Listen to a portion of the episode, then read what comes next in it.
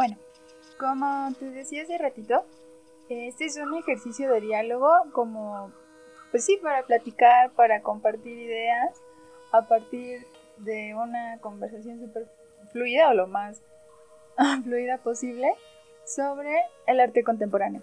O sea, cómo tú lo, cómo tú lo ves, cómo podrías definirlo, si crees que es necesario definirlo o si es un mito, una leyenda urbana. Entonces creo que estaría bien empezar desde ahí ya a ver qué sale. Ya, así metiendo. Sí. Bueno, pues. sí. Este. A mí me gustaría más bien como definirlo, o bueno, no definirlo, más bien como reflexionarlo a partir de, de mi, pues, mi vida en Tlaxcala en realidad, o sea, como el entorno y pues mi formación. Ah, bueno, esa era la segunda pregunta, pero sí, tú. Ajá, pues bueno, en general es que yo concepto, o sea, bueno, creo que el arte contemporáneo como tal pues es el ahora, o sea, es el presente eh, del arte que está ocurriendo aquí y ahora.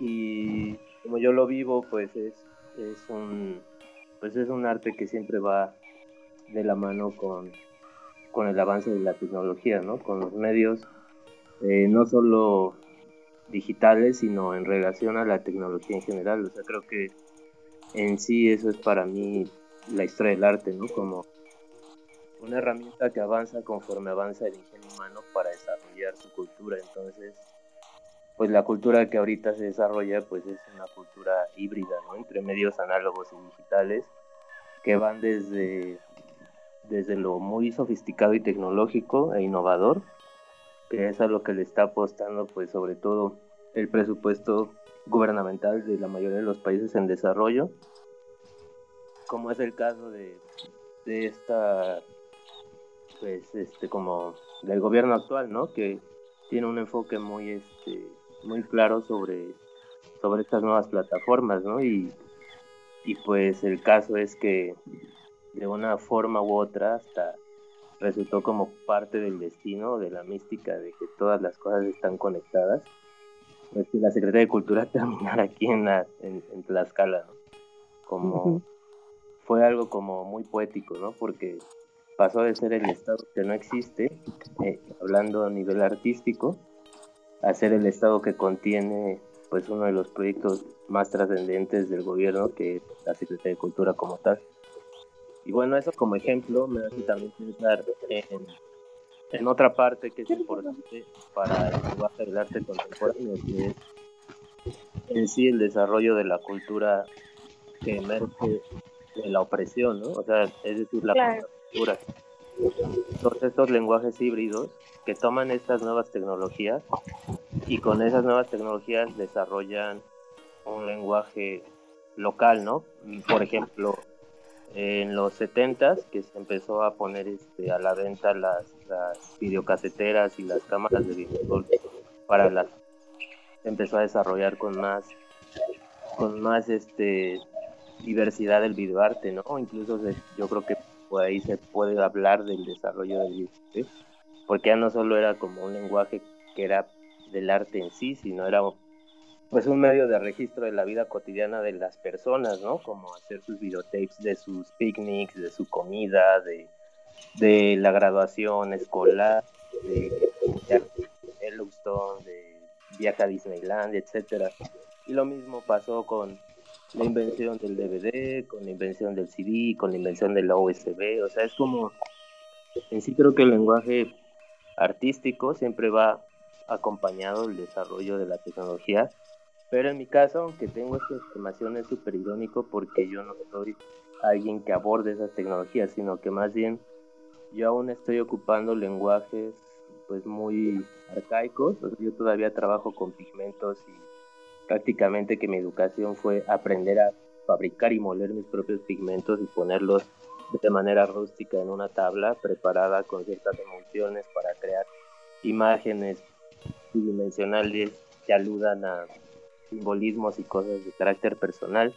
Y sin embargo, este lenguaje que yo hago de una forma súper análoga, pues funciona de una forma eh, muy efectiva porque ya no se distribuye localmente en una galería o en un museo, sino que ahora cualquier persona puede tener acceso en las redes sociales para conocer mi obra, ¿no? Entonces, a final de cuentas, la tecnología, como pasó con los impresionistas o posimpresionistas, cuando se desarrolla la fabricación del óleo y se empieza a entubar la pintura y se empieza a comercializar, pues salen ¿no? de su estudio y empiezan a manufacturar sus obras a partir del estudio físico de la naturaleza, ¿no? Es decir, salen y empiezan a deambular en el paisaje para ocupar el paisaje, ¿no?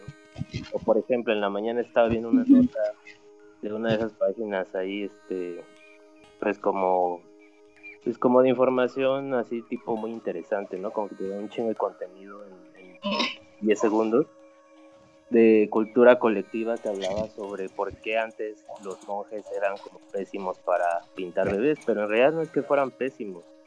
Lo que pasaba es que pues era un collage, ¿no? O sea, tenían poco tiempo para visitar al objeto de estudio, hacían unos apuntes, luego tenían modelos más grandes, porque obviamente un bebé no se quedaba quieto y no había fotografías.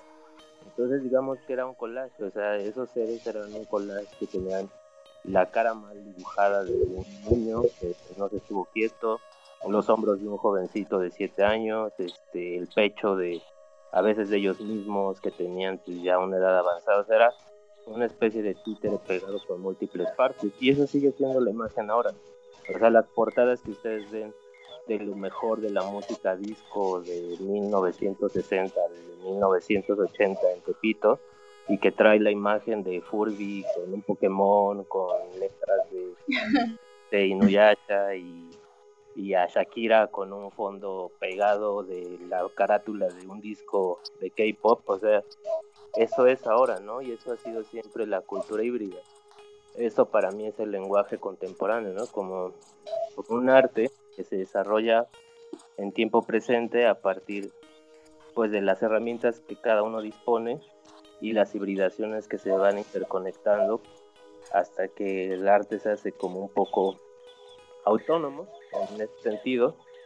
Y entonces como para darle cierta personalidad o, darle un peso que lo distinga pues también se le otorga ya como como mucho este con mucha importancia al discurso no o sea como que también tal vez la característica del arte que se hace ahora es que también es como más apegada a un discurso personal, ¿no? A toda una carga ya no solo simbólica o, o, como un objeto que se hizo, sino por qué se hizo, cómo se hizo, ¿no? Para qué se hizo. O sea, ya hay como todo un discurso detrás que es también parte, yo creo, de las estrategias de consumo del arte, pero sobre todo de manutención del arte, ¿no? O sea, ahorita el artista ha perdido mucha independencia en cuanto al control de la distribución de su arte, porque irónicamente pues son las redes, pero las redes no son nuestras, aunque, aunque nos vendan el producto como tal,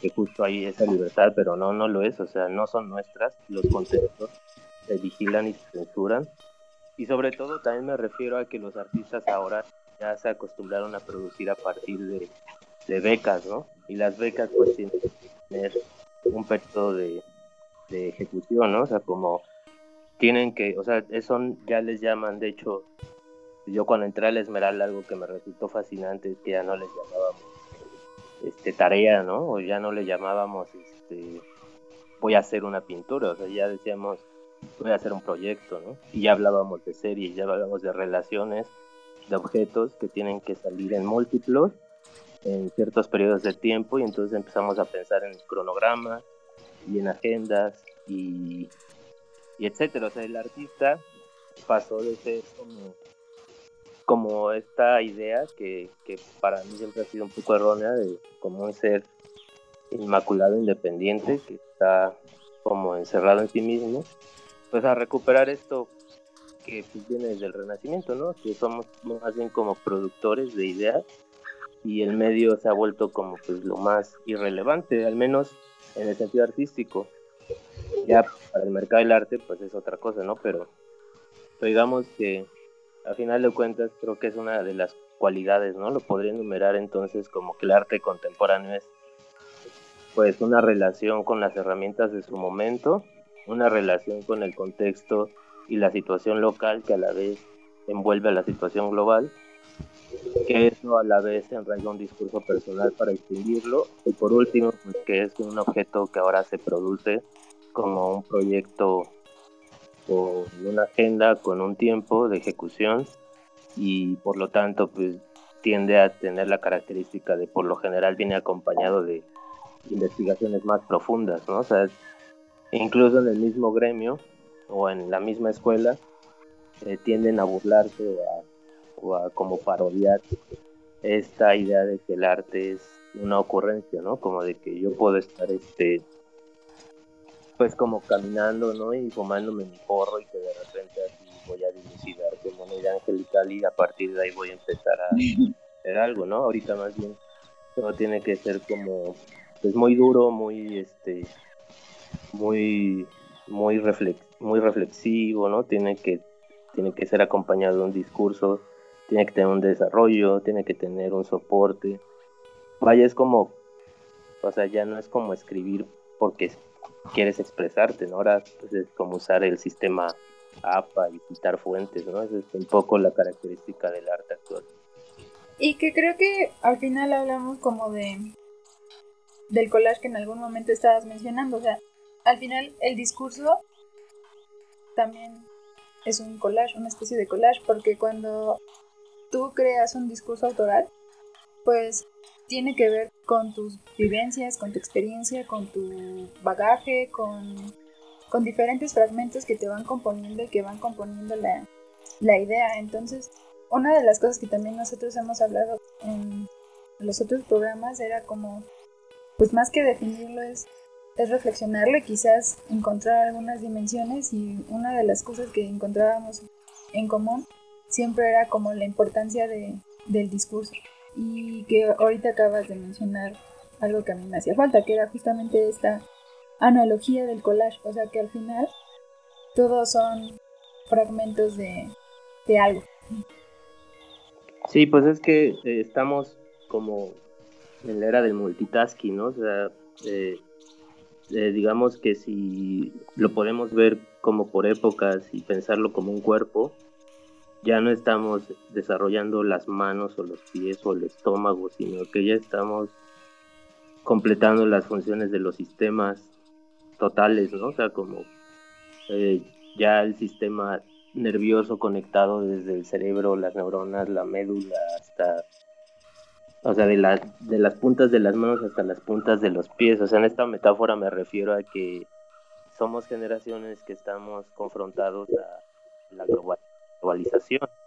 Y, y es una idea también abrumadora porque el arte, si bien puede ser superhumano, pues quienes controlan el flujo de lo que es o no arte, pues no son tan humanos, ¿no? O sea, no tienen tanta humanidad que digamos, entonces el arte como lo vemos nos hace creer que estamos hablando por todos, de todo, sobre todo, cuando en realidad, pues no, ¿no? O sea, ya se demostró actualmente que en realidad no es que seamos aldeanos del Internet, sino que solo somos usuarios distraídos y entretenidos con aplicaciones con las que matamos el tiempo libre, ¿no? En realidad hay un montón de analfabetismo virtual y digital, así como hay analfabetismo real, ¿no? O sea, es decir, no porque todas las personas que nos rodean o los lugares donde crecimos viven bajo un contexto similar significa que toda la humanidad lo haga, ¿no? hay grupos que ni siquiera comparten nuestra propia cosmovisión del mundo y no tienen por qué hacerlo. Y de repente creo que eso es un peligro como cuando hablamos de este collage, ¿no? Porque tomamos todas las ideas por pedazos, por partes, las destrozamos y a veces eso puede restarle profundidad a las cosas en sí, ¿no? O sea, el artista de repente por eso puede caer en la superficialidad de creer que su discurso está completo, porque su preocupación abarca ese enfoque del mundo, pero tomando todas las partes de un montón de mundos, cuando en realidad ni la vida misma alcanzamos a conocer pues quiénes somos, ¿no? Entonces, ese collage justo es interesante con lo que dices porque precisamente no creo que dé respuestas, sino que más bien incitamos a crear aún más preguntas, ¿no? O sea, como, como que creamos más dudas que respuestas y creo que eso es lo fascinante en sí del arte, ¿no? Como que ahí hacemos equilibrio un poco entre esa parte diabólica de tomar todo de todos lados, porque a final de cuentas, pues sí, tal vez en algún punto le atinamos a proponer justo esas preguntas, ¿no? De si estamos realmente conociendo el mundo que nos rodea o si solo estamos siendo superficiales. Eso en el gremio, ya la gente, pues quién sabe qué responderá a nuestro trabajo, ¿no? Porque pues también hay un, pues ahí hay un ejercicio muy importante que se tiene que hacer como para, pues para crear realmente públicos, ¿no? No me refiero solo a que asistan a nuestras expos, sino realmente públicos que empiecen a reflexionar sobre la importancia del ejercicio artístico como un derecho cultural, ¿no? No como, no como un entretenimiento.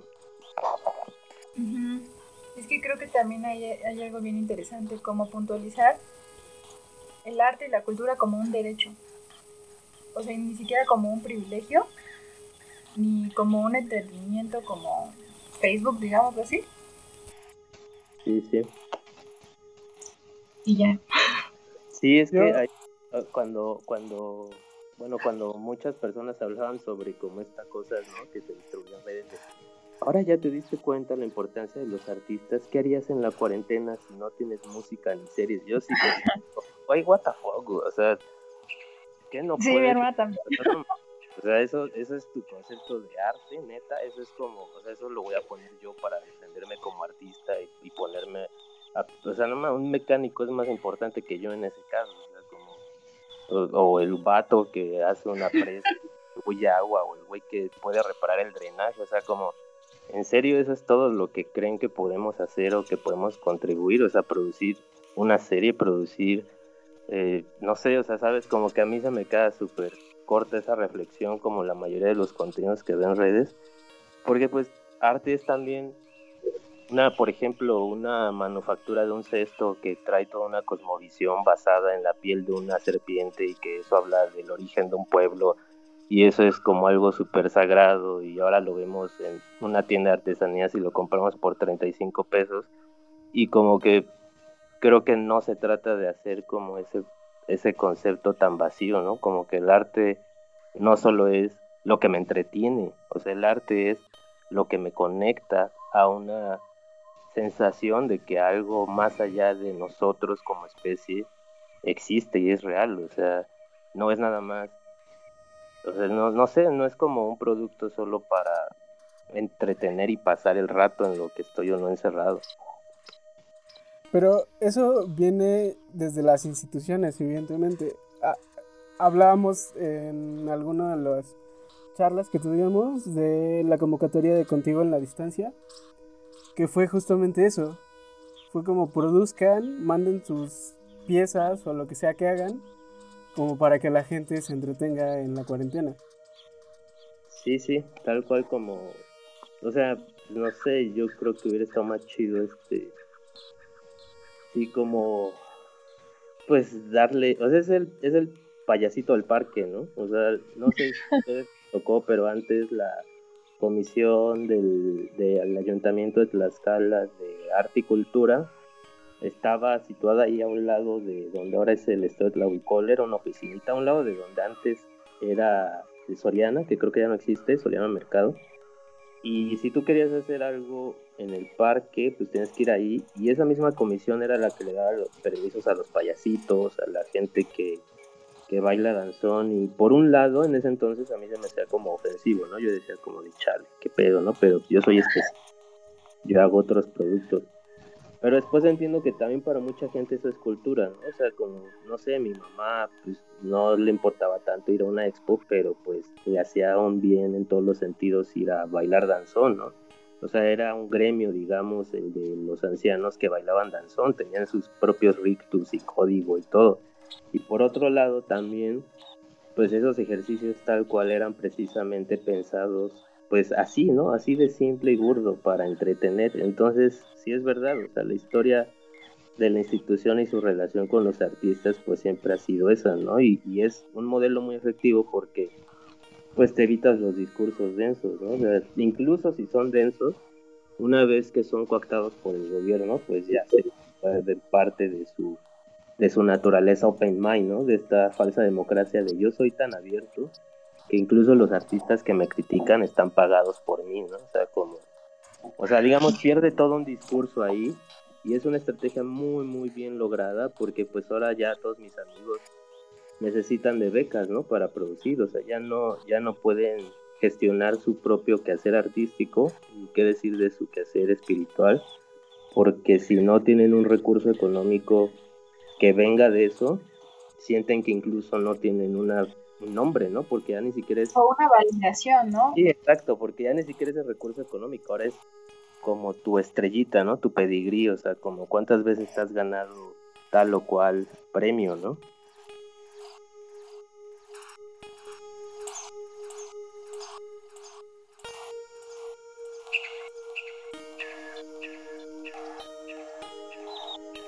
Pero, oye, Emerson, hace rato que estabas hablando de que el arte contemporáneo se relaciona mucho como con la idea de la tecnología y los avances tecnológicos. Eh, yo me quedé pensando mucho, y justamente porque tú trabajas pintura, o es lo que más haces, eh, ¿cuál es? Y es que es algo que hemos hablado, ¿no? Como tu postura respecto a, a la pintura digital, ¿no? Porque de repente a mí se me hace como absurdo hablar de pintura digital porque y meterla en una categoría diferente a la pintura porque pues es un formato más o al menos para mí no pero no sé tú cómo lo, lo veas. Pues empezaría por ser franco en que desconozco un buen como el tema. De hecho me estoy apenas iniciando llevo como 18 años de retraso en ser millennium. Estaba un poco confundido pensé que era pero pero ya estoy empezando verdadera naturaleza. Eh, o sea, me refiero técnicamente, ¿no? se desconozco tal cual el proceso de un montón de las herramientas y software que se usan, pero entiendo el punto en que en que esas distinciones pues solamente justo sirven para crear justo esas disyuntivas, ¿no? Como creo que es algo como que también es muy culpable el gremio en sí, como de siempre querer sentirse como como leal o como separado de, la contaminación del mundo, ¿no? Como esta hora cliché del artista de yo me voy a mantener como, como fuera de tal o cual gremio o yo me voy a identificar con tal o cual personaje, ¿no? Entonces, pues sí, a final de cuentas solo es sujetarse a otro medio, ¿no? Y solo es como, como poner a disposición esos saberes en otra plataforma, en otra herramienta, porque si hablamos técnicamente de cómo es la pintura, cuál es el proceso de la pintura, pues en realidad los mismos conceptos, ¿no? Composición, eh, pensamiento de color, ¿no? Color visto por masa, masa para expresar formas, formas para expresar sentimientos, sentimientos para tener la composición y todo eso reflexionado en un concepto. Y a mí simplemente se me hacen, yo lo veo más sencillo, ¿no? Como no tan profundo como como, como para darle demasiada reflexión, sino que yo lo veo como, pues como un cambio de plataformas y soportes, ¿no? O sea, eh, es un error muy, muy común, muy común que los artistas de ahora, sobre todo más jóvenes, que pues como ven solo cápsulas de estas de cultura colectiva y pictolines, ¿no? Y cosas que en cinco segundos ya creen que te informan pues piensa, ¿no? A menudo que, las discusiones tienen que ser por la técnica, por el soporte o por el tiempo, ¿no? Me refiero a que, por ejemplo, hay gente con mi edad entre los treinta y tantos y cuarenta años que son pintores igual que yo de pigmento y de pincel, pero a diferencia de mí, pues estos se aferran como a creer que los nuevos soportes son el demonio, ¿no? Son Satanás y que solo le están quitando el espíritu a la pintura y que se perdió el gran ejercicio de ir a moler tu piedra este, con tu molcajete y luego meterle emulsiones de huevo y, y entonces pues ya no hay nada ahí, ¿no? Y por otro lado los artistas digitales creen que eso es rústico y aburrido y es para ancianos y ya que se mueran, por parte están acabando con el planeta.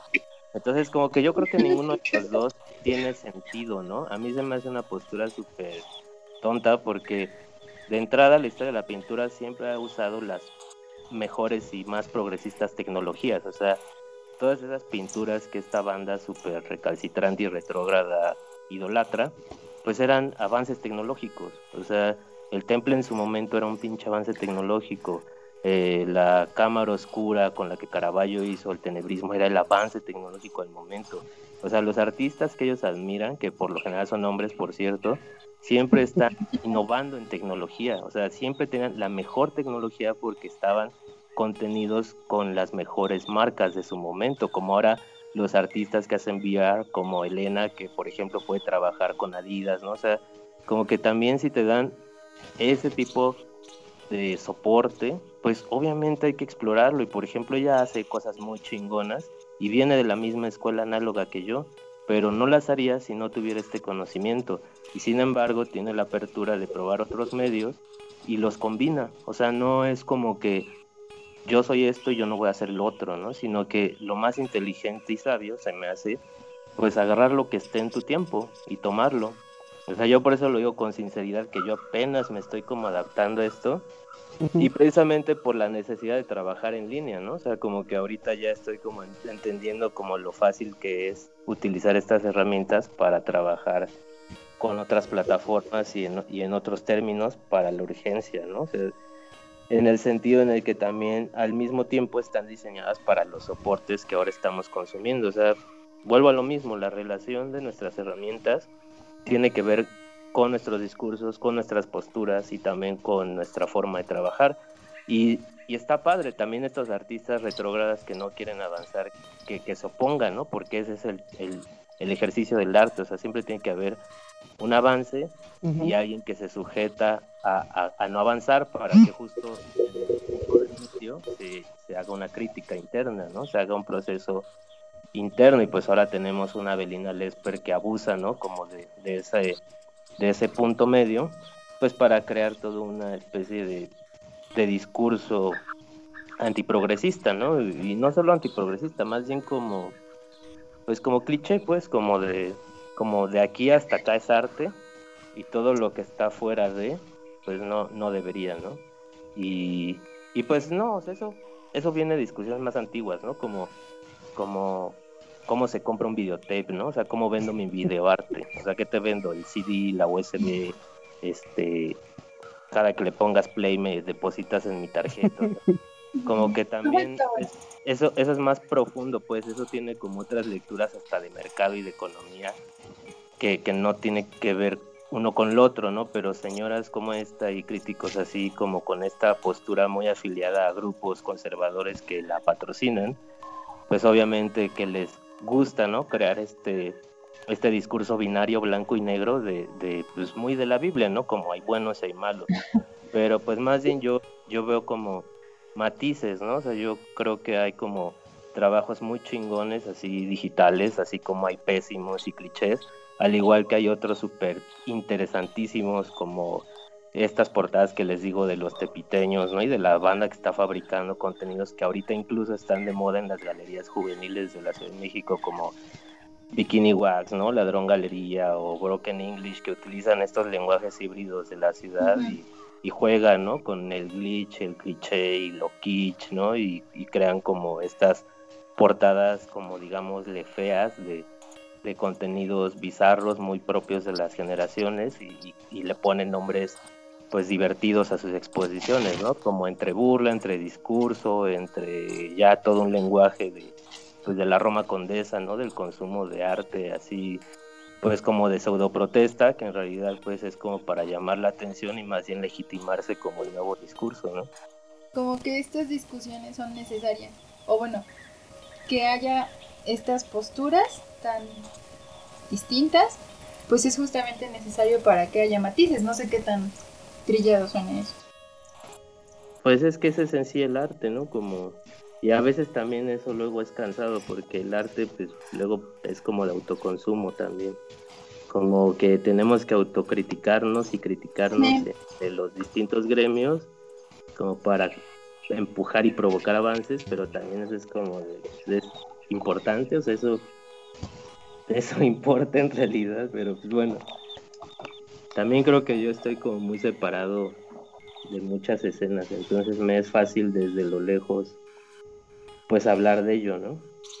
O sea, como justo estas hibridaciones que usan como del lenguaje periférico, pues cuando la periferia a ellos es este, pues es llegar hasta como Chalco, Chimalhuacán, y ya, ¿no? Es como, y eso sí llegan hasta allá, ¿no? Cuando en realidad, pues yo creo que la periferia ya prácticamente toda provincia somos la periferia, ¿no? O sea, como que hay ahí una discriminación, este, pues muy, muy impuesta y muy personalizada que solo se usa cuando pues se quieren como pues sí como ver como como un poco más accesibles o sea como a conveniencia pues no como como ahora vamos a trabajar con artistas de provincia para que esto se vea como más, más incluyente pero pues realmente el contenido termina siendo pues para eso no para no sé no sé o sea como son son más profundos como todos estos temas, porque ya es como hablar de mercado y esas cosas.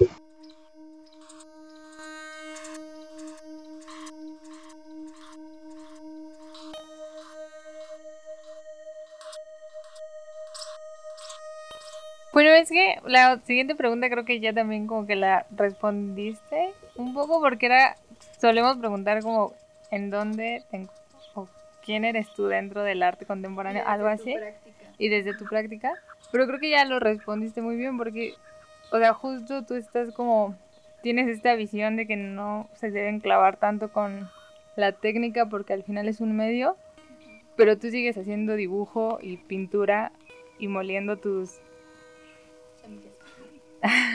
tus, tus grandes cochinillas para hacer tu rojito. O sea, creo que eso está padre, como tú estás parado justo como en ese limbo en donde dibujas y, realmente el, dibujo es ya tu lenguaje, porque o sea, tu libretita esa chiquita que siempre cargas. En donde yo no estoy, por cierto. Ajá, es como, como la historia del policía que una vez nos contaste. O sea, todo eso son como ya cosas que tú traes y que nada más en una hojita de ni sé cuánto mide porque es muy chiquita, lo dibujas así súper en chinga y lo cuentas. Entonces, como, ¿cómo tú encontraste dentro del dibujo este, este medio para comunicarte tal cual? O sea, no tanto como a nivel... Comunicar el discurso. Ajá, como tu discurso, ya dejando un poquito al lado como que sí es tu arte y lo que sea, es más bien como justo como tú lo utilizas para hacer todo tu speech y para contarle a todos cómo vives realmente. Sí, pues creo que ahí es como me late justo que hayan cachado eso. Porque sí, es que yo el arte no lo separo de mi vida, ¿no? O sea, yo no, nunca, creo que esa es como mi cualidad y también lo que intento enseñar como docente, ¿no? Que, que para mí es un error fatal cuando los artistas empiezan a preocupar por complacer precisamente estos discursos de pseudo rebelión o pseudo contracultura cuando son tan distantes de ellos, o sea, como, no sé, las veces que yo en la Esmeralda vi a compañeros míos que en su vida habían ido a un tianguis o a un barrio y así, se los puedo decir, se los juro que no habían ido, y su trabajo hablaba de eso, ¿no? O sea, como, o ponían este, construcciones de barro y cosas indígenas para hablar de eso cuando no tenían ninguna relación con eso, o sea, como como que estaban estilizando y haciendo ocupaciones conceptuales de lenguajes que eran totalmente ajenos y obviamente el resultado era superficial, pero funcionaba para complacer pues las estructuras del mercado que justamente les interesa pues tener esa relación liberal con el arte, ¿no? O sea, como vaciar lo que tiene importancia y llenar lo que carece de sentido con importancia, ¿no? Y que la gente se pelee por un pedazo de ladrillo y no por hacer una reflexión profunda de por qué esa bienal o esa empresa que patrocina esa bienal está robándose el agua ¿no? de, nosotros y nos está vendiendo Coca-Cola. O sea, creo que más bien yo nunca he podido hacer eso. O sea, nunca me ha interesado hablar de algo que no vivo.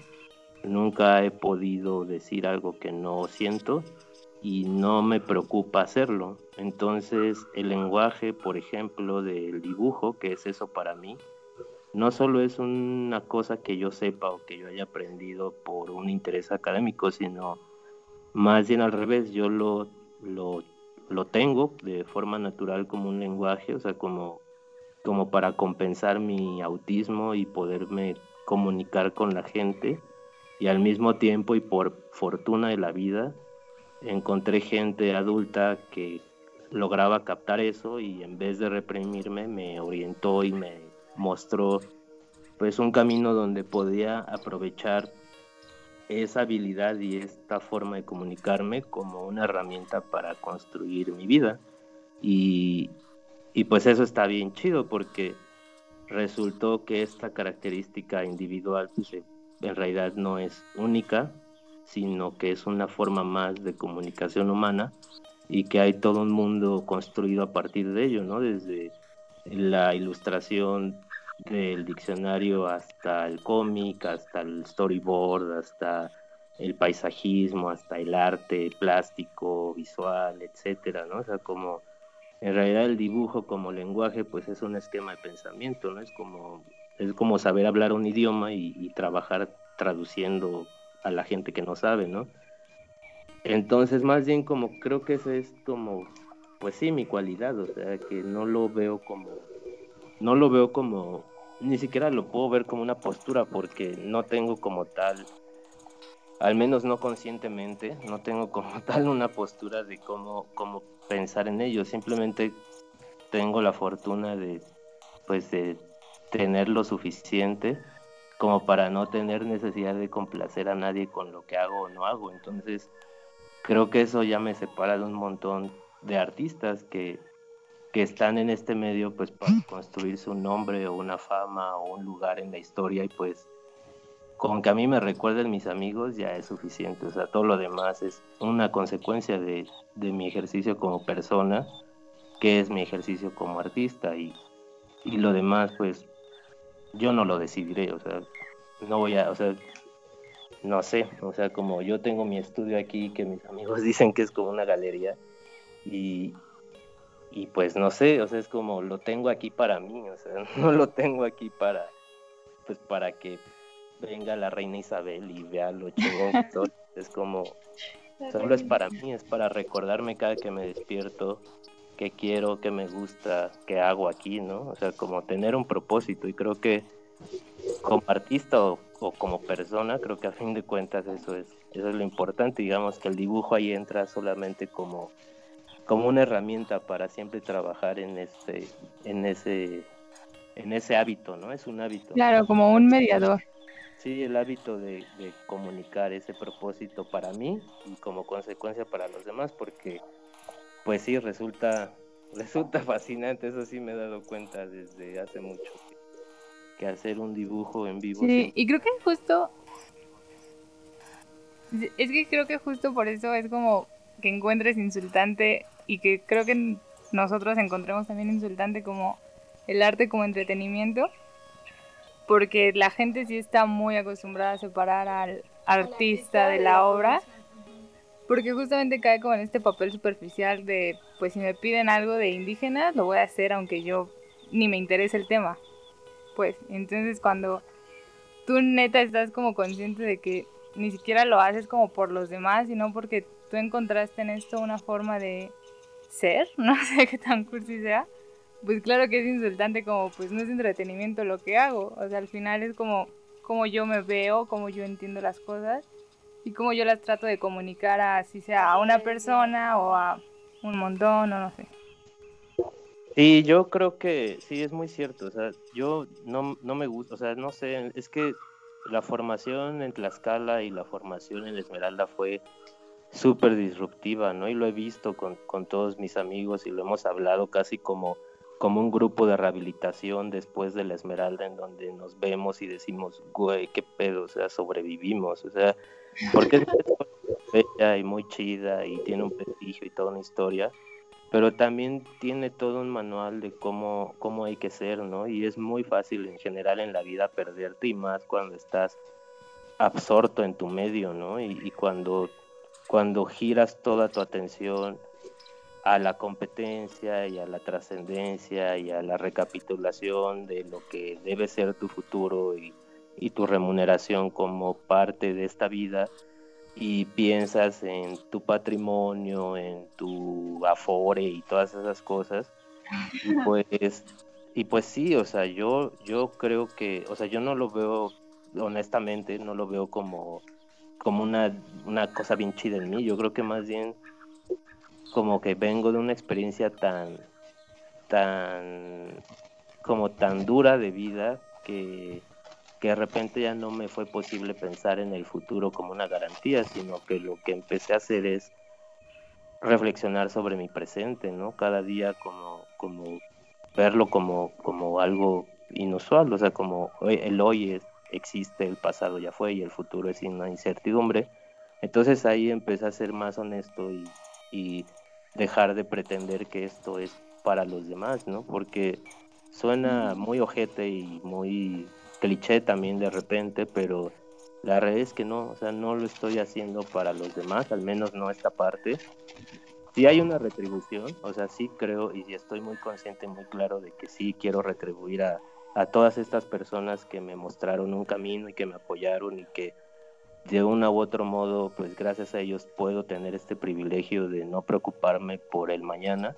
Y mi retribución precisamente es compartir lo que sé, ¿no? O sea, hacer talleres, organizar centros culturales, este, crear respuestas materializadas de formatos en donde yo pueda devolver lo que sé a partir de lo que he construido y, y retribuir, ¿no? O sea, como también pensar en todas estas personas que tienen intereses muy diferentes a mí y que no por eso no puedo ayudarlos, ¿no? O sea, puedo enseñarle a dibujar a una persona que pues, sí quiere todo este rollo del papel del artista contemporáneo y sí va a trabajar para FEMSA y sí va, o sea, a mí no me toca juzgarlo, ¿no? No es como, no me interesa ni siquiera, o sea, más bien, yo eso lo tengo claro para mí, pero lo que hagan los demás no, no es, no es mi asunto, o sea, yo lo veo más como yo retribuyo, mi arte es para mí chido a quien le guste y, y eso es todo, o sea, no,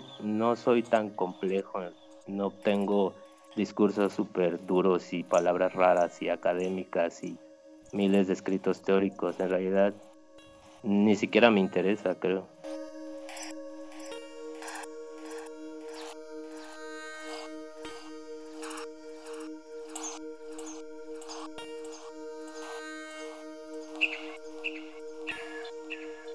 La pregunta va en el sentido de tú, ¿cómo ves o, o, cómo te imaginas o cuál sería tu propuesta real como a cómo afrontar todo esto? Porque nos enfrentamos a así, o sea, todo está migrando hacia lo digital, pero tan solo nosotros tenemos mala conexión en nuestro internet.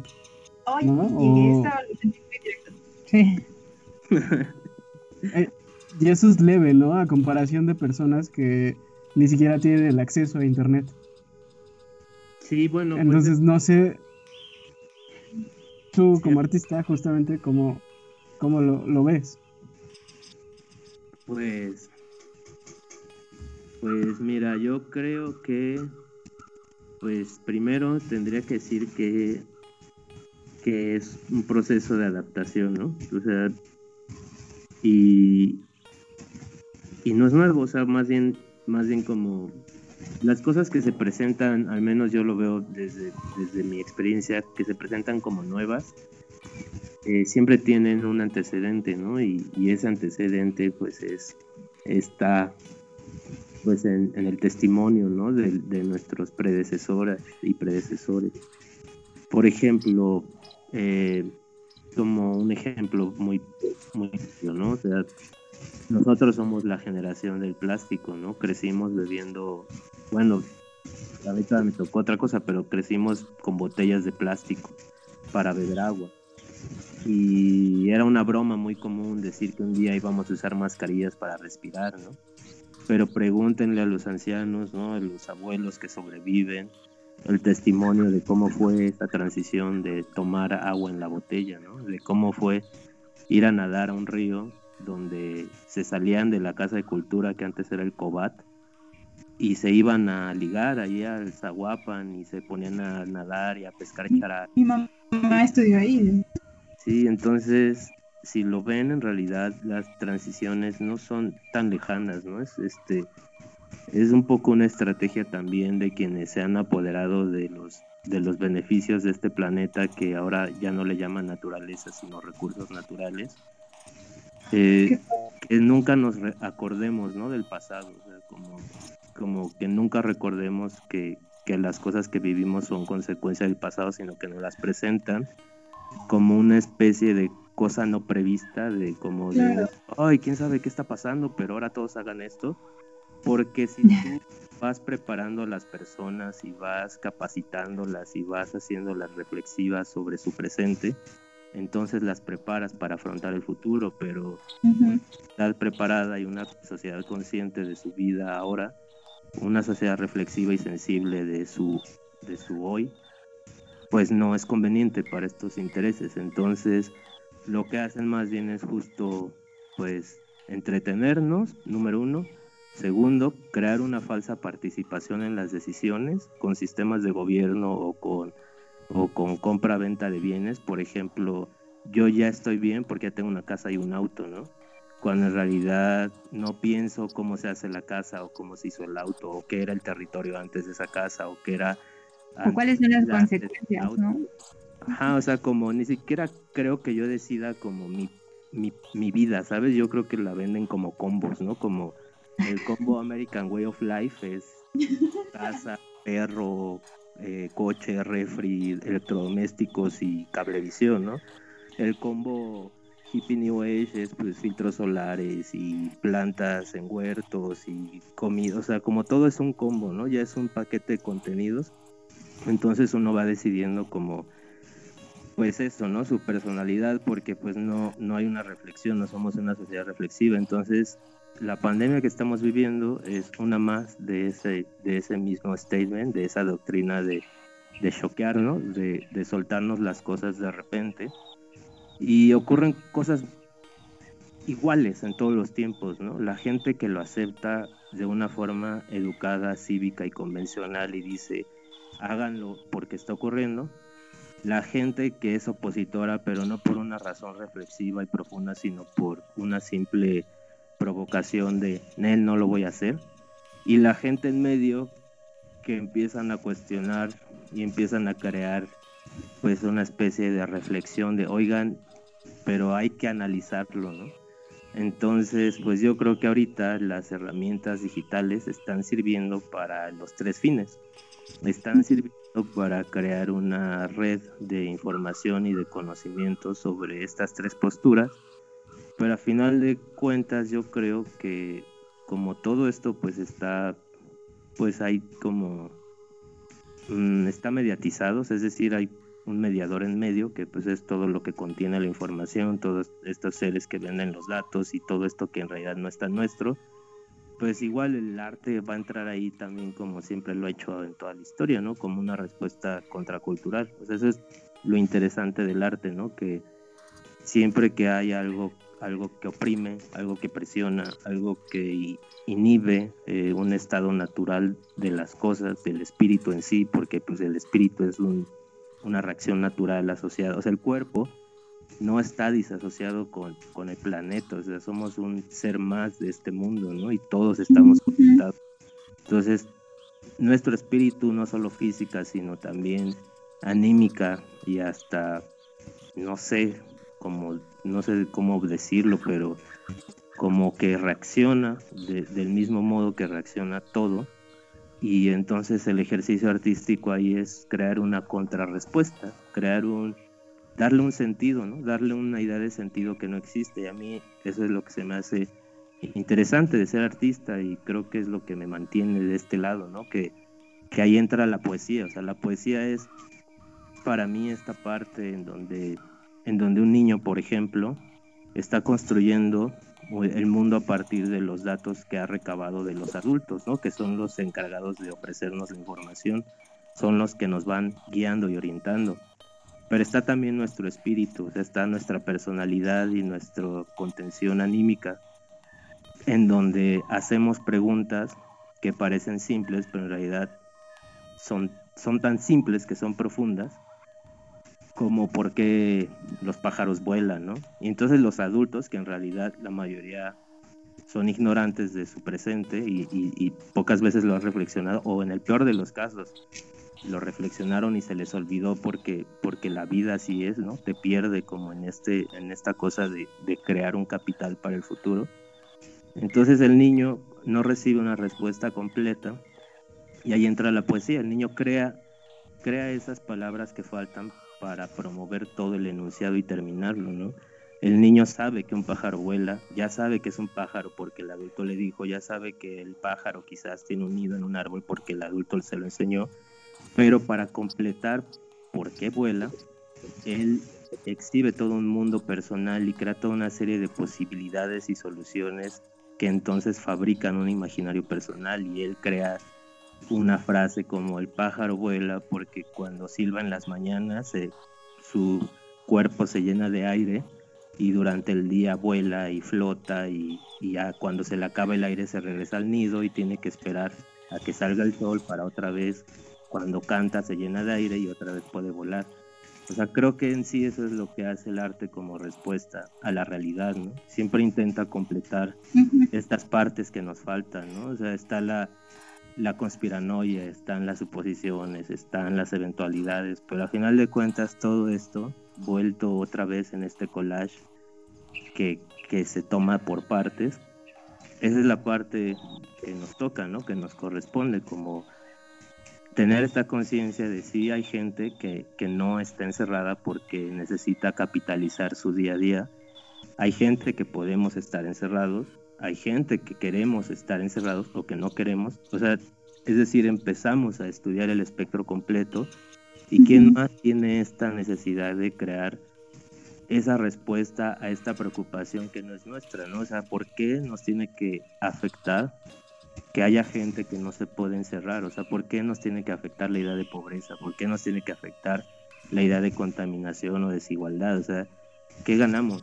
De enfermarnos, sentirnos moralmente mal, este, sugestionarnos, o sea, pues simplemente somos gente sensible, que no estamos pensando solo en nosotros, sino que sentimos al mundo porque sabemos que el mundo en sí siente y entonces estamos procesando una respuesta en que esto no solo es un momento, sino que de alguna forma anticipamos que esto ya es un cambio, o sea, esto ya es una transición a otro momento. Y, y ahí es donde pues todos como artistas, desde el ejercicio de lo que sepamos hacer, contribuimos unos a su beneficio, otros para crear algo para sí mismos y sentirse mejor, otros como en colectivo, otros, o sea, no sé, hay multiplicidades, ¿no? Pero creo que ahí entra, ¿no? Esta parte de, pues de bendición, maldición, ¿no? De que el artista siente, siente y el solo sentir pues ya lo transforma, ¿no? Y, y pues no sé, francamente creo que creo que sabemos que, que esto que están llamando nueva normalidad pues es una especie de preámbulo de, de, o sea, es un sinónimo de la palabra cambio, ¿no? Y pues, ¿quién no le teme al cambio? O sea, el cambio siempre es aterrador porque pues porque incita a que no vamos a tener el control de nuestra vida, ¿no? Y, y si ya de por sí nuestro escenario era caótico, pues ahora viene como, como otro, ¿no? Otra cosa distinta y, pues aquí estamos, como teniendo conversaciones a partir de, de un canal digital sin estar presentes, ¿no? O sea, esto ya es la nueva normalidad.